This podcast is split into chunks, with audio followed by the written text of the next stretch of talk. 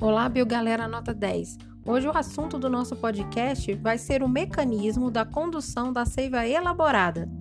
A seiva elaborada, também chamada de seiva orgânica, é formada nas células dos parênquimas clorofilianos das folhas, através do processo de fotossíntese. É distribuída por todo o corpo vegetal através dos vasos do floema, também chamados de vasos liberianos ou liber, que estão localizados próximos à casca dos vegetais. Apesar da força da gravidade ser favorável a esse transporte, que acontece, portanto, de forma descendente, existe um fluxo sobre pressão das folhas em direção às raízes.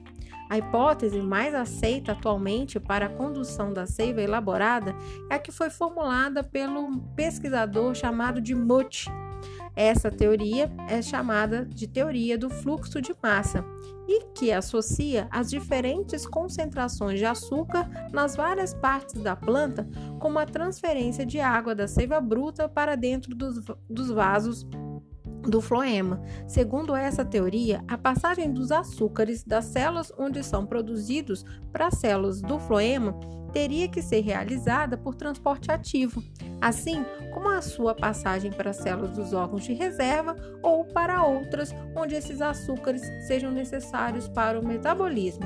Então, esse foi o nosso podcast falando um pouco sobre a teoria da condução da seiva elaborada. Um beijo e até a próxima!